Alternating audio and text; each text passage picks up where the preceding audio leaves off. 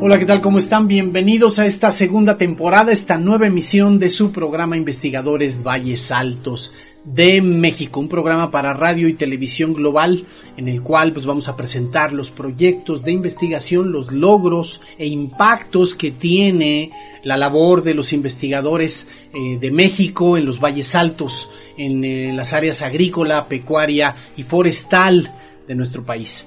De qué manera muchos de estos proyectos, de estos investigadores, están encaminados a resolver problemáticas de la agricultura, la alimentación, la ecología, la sustentabilidad en México. También vamos a platicar y a exponer las condiciones en las que estos investigadores desarrollan su labor. Muchas de ellas no son las más adecuadas por falta de presupuestos, por falta de apoyos a sus proyectos, por bloqueos de autoridades gubernamentales, también muchas de ellas están afectadas y golpeadas por la corrupción de estas mismas autoridades. Hoy iniciamos esta serie con un homenaje póstumo a un investigador que tuvo logros significativos en el área de mejoramiento genético. Hoy vamos a hacer un homenaje póstumo al maestro en ciencias Dagoberto Garza García. Comenzamos.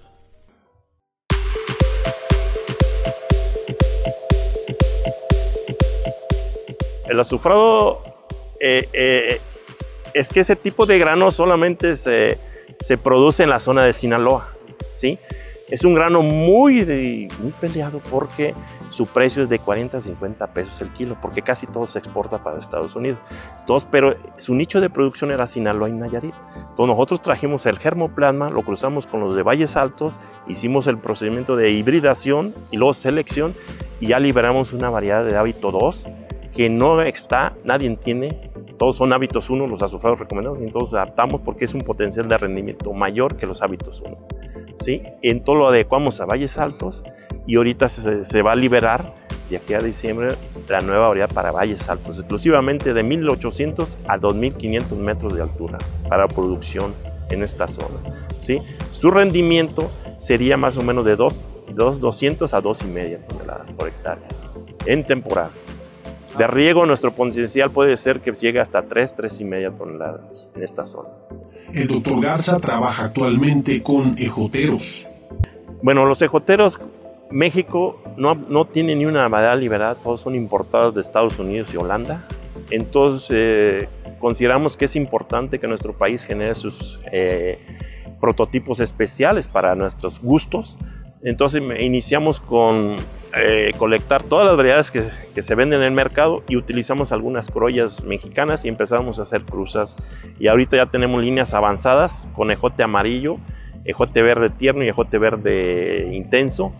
Y está adaptado para las zonas de valles altos. Ahorita lo estamos trabajando para temporal, pero si funciona para temporal, pues va, a funcionar eh, por lógica en, riego, que los ejoteros se manejan en riego. Entonces estamos buscando que una variedad que tolere este, temporal y se puede usar de riego también. Nuestro investigador reflexiona sobre la importancia de la vinculación entre su labor y la de los productores. Bueno, lo importante de esto es para que lo conozcan. Lamentablemente el desconocimiento de nuestros productores ha afectado mucho. ¿Sí? Entonces nuestro principal reto es eh, buscar la forma de comunicarles, ya sea con demostraciones, con folletos, con trípticos, y si es posible hacerle parcelas en, sus comunidades para mostrarles los logros y que no se necesita ya casi aplicar ni insecticidas ni fungicidas, si me explico, ni herbicidas para producir rigol. Y con el temporal errático que hay, tenemos potencial para poder este, obtener buenos rendimientos y su costo es mejor que el de maíz, entonces sería una opción viable. El maestro en ciencias Dagoberto Garza García participó en muy variados proyectos relacionados principalmente con frijol, un alimento base en la dieta de los mexicanos. Entre muchos otros voy a mencionar solo cuatro de estos proyectos para que nos demos cuenta, nos demos una idea de la trayectoria de nuestro investigador. Albicampo, variedad de frijol temporal para valles altos de la Mesa Central, fue un proyecto en el cual él colaboró con otros investigadores. Caracterización de germoplasma nativo de frijol con base en marcadores moleculares y atributos de calidad fue otro de los proyectos que desarrolló Primavera 28 variedad de frijol, hábito 2 de temporal para los valles altos de la Mesa Central de México y ensayo preliminar de líneas de calabaza tropical con mayor productividad. Para entender mejor la labor del maestro en ciencias de Agoberto Garza García, veamos este documental con un proyecto muy interesante que desarrolló codo con codo con los productores del Valle del Mezquital en Hidalgo, atendiendo sus necesidades directas y demostrando que la labor de un investigador de verdad es trabajar junto con los productores para resolver sus problemáticas. Veamos el documental. En México se cultivan cerca de 70 variedades de frijol, entre las cuales podemos encontrar negros, pintos, bayos, amarillos y rosados. El frijol es una leguminosa que constituye una fuente de proteínas e hidratos de carbono natural. Además es abundante en vitamina B, niacina, ácido fólico y tiamina. También proporciona hierro, cobre, zinc, fósforo, potasio, magnesio, calcio y contiene un alto contenido de fibra. Históricamente, el frijol ha sido un componente trascendental en la dieta de los mexicanos. Sin embargo, en los últimos años, con el reto que representa el cambio climático, los productores de esta leguminosa se han enfrentado a muchas problemáticas para lograr que el cultivo prospere. Un ejemplo de esto lo podemos ver en el estado de Hidalgo, en la población de Huitel, en el Valle del Mezquital, zona de pequeños productores agrícolas de temporal que se enfrentaban a problemas graves como la pudrición de raíz, que les provocaba pérdidas desde un 30 hasta un 60% en sus cultivos de frijol de la variedad san franciscano. Por otro lado, una triste realidad del pequeño productor mexicano es que está desvinculado de las instituciones gubernamentales de apoyo para el desarrollo de su actividad. Los directivos de las instituciones enfocadas a la investigación y transferencia de tecnologías no se han ocupado por desarrollar esquemas de transferencia de tecnología que apoye a estos productores.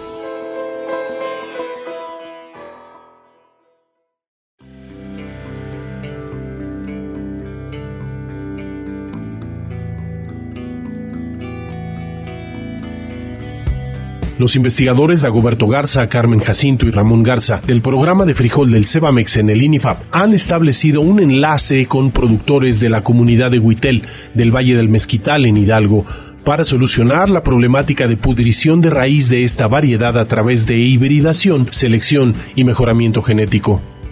Se conectaron conmigo, yo inicié el proceso de selección y, y este, de mejorar el criollo con el método clásico, que es seleccionar planta que no se moría, pero aparte usé la hibridación, que es mejor, eh, utilicé un progenitor élite de rendimiento y, resistencia a enfermedades y hice la hibridación. Entonces yo llevé los dos sistemas, de conservar el criollo como tal, nomás las plantas que, que se salvaran siguieran, y el otro con la hibridación, la incorporación de caracteres, empecé a hacer selección, por lo cual tenemos esta variedad que se llama Whittle 143, que es la hibridación, pero también tenemos el criollo, se puede decir, adaptado o con, este, resistencia a las enfermedades que normalmente se tenían. Eso se llevó cuatro años, porque lo avanzamos en dos ciclos por año.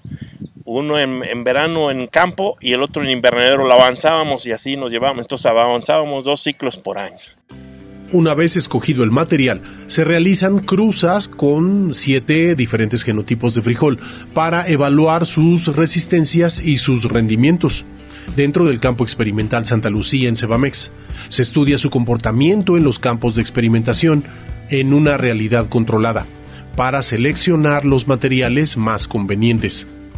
Hecho esto, se obtienen las líneas y nuevas variedades que también son evaluadas en el mismo campo de experimentación para seguir monitoreando su comportamiento de resistencia y rendimientos antes de registrarlas como nueva variedad.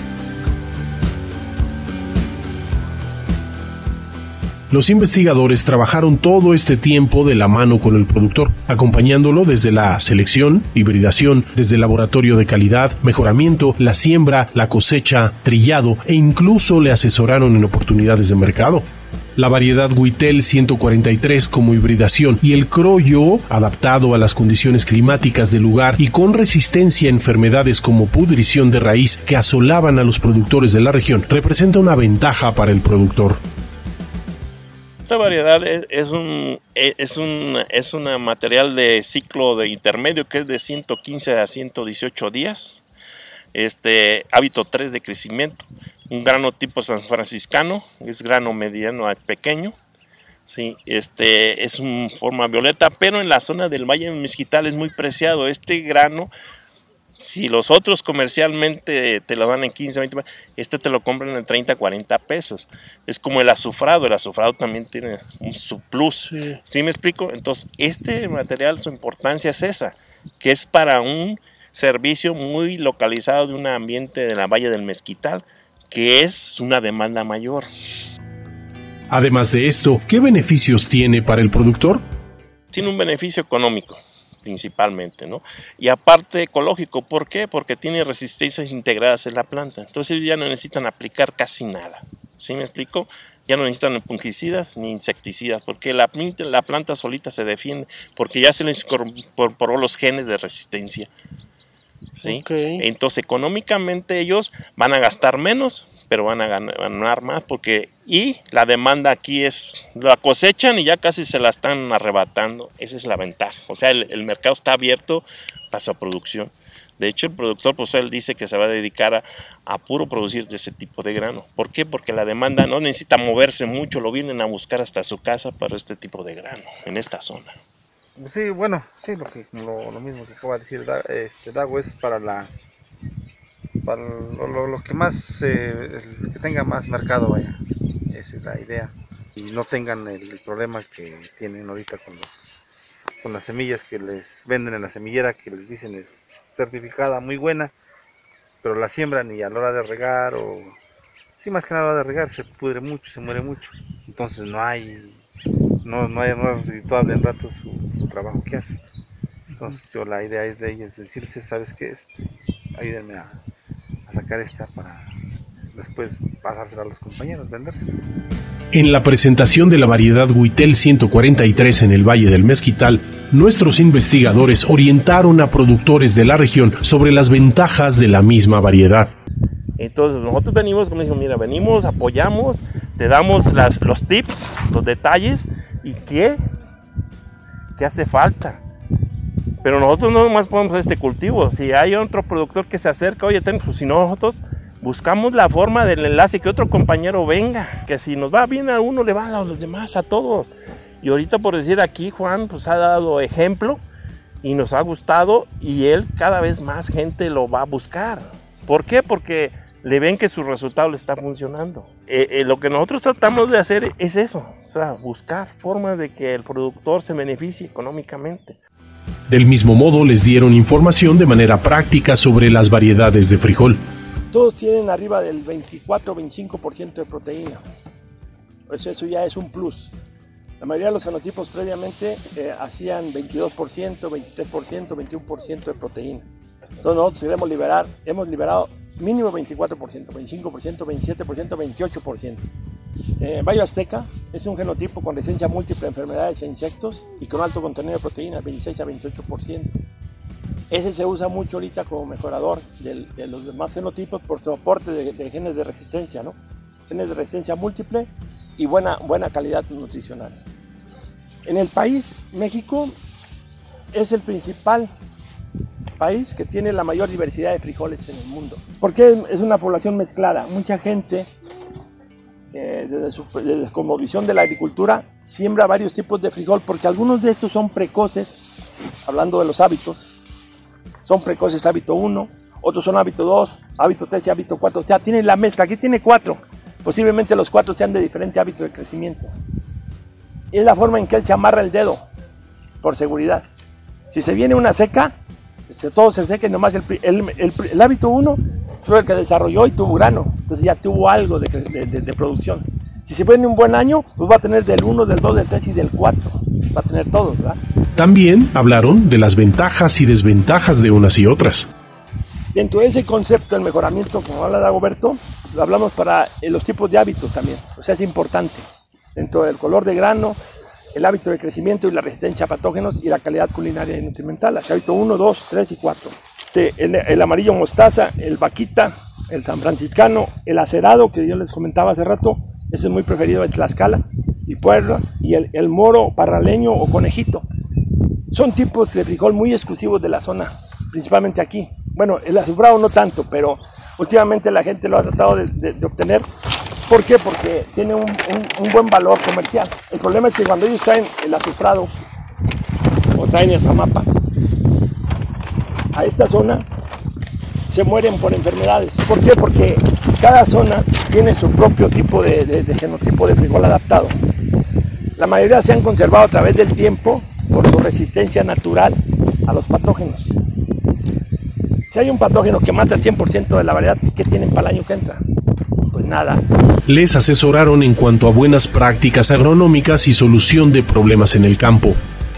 Ahorita vamos a ver el truco que hemos estado trabajando a través del tiempo y que hemos aprendido con la gente de aquí sobre las fechas de siembra en esta zona. Entonces, cuando hacemos esto de traer un material de otra zona para acá, lo que pasa es que pues se mueren, ¿sí? Entonces, condiciones secas de, de, de, ambiente no se desarrollan las enfermedades.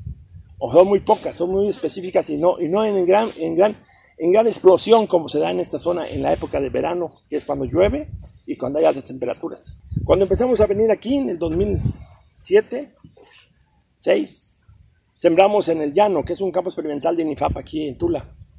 ¿Cómo sembramos? Eh, pues en junio, ¿va? Venimos a sembrar en mayo, junio sembrábamos lo que teníamos que sembramos por lo que podemos. Y vimos que el jamapa se nos murió al 90% de las plantas. Entonces esto, pues, bueno, entonces ¿qué está pasando? Entonces obviamente los mejores eran los adaptados que habíamos generado a través del tiempo. En Valle Azteca, eh, MAM 38. Conforme fuimos trabajando más con la gente, dijimos, bueno, empezamos a aprender. Entonces digo, bueno, ¿cómo usamos la tecnología que ellos tienen diseñada para otro, otro cultivo que es el, bueno, otro cultivo en el sentido de jotero contra grano?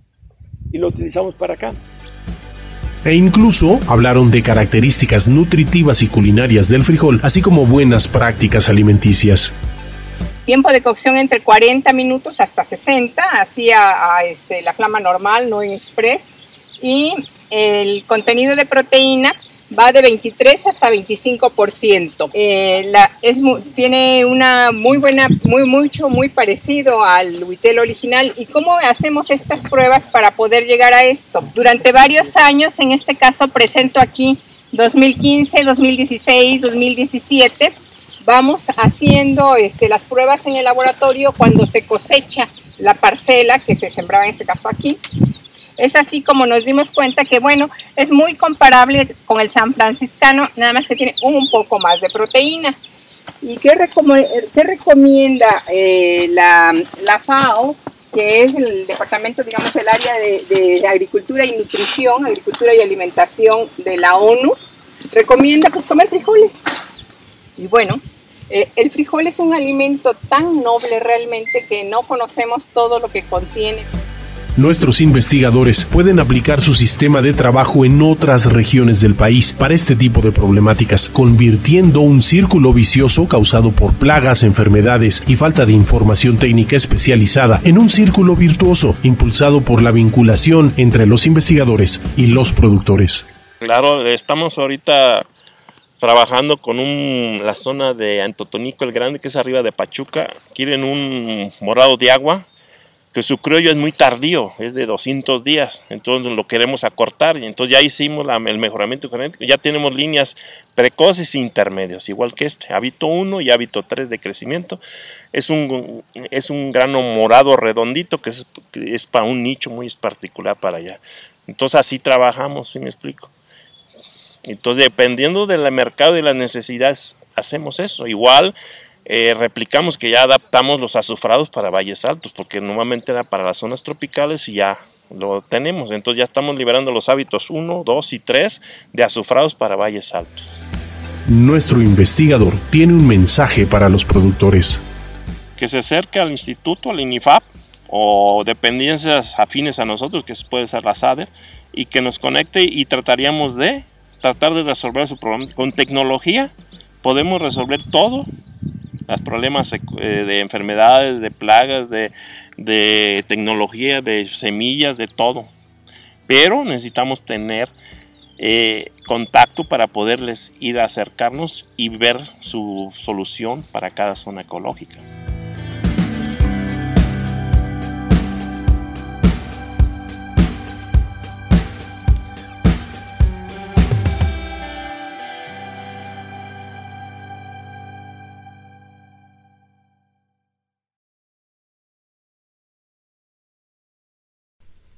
Pues bien, esta, esta ha sido nada más una muestra de la labor de nuestro investigador, el maestro en ciencias Dagoberto Garza García.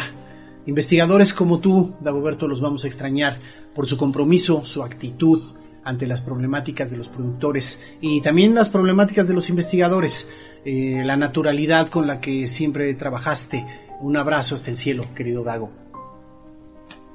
Este ha sido el primer programa de Investigadores Valles Altos en su segunda temporada, que se transmite todos los jueves en radio a la una de la tarde y a las 8 de la noche.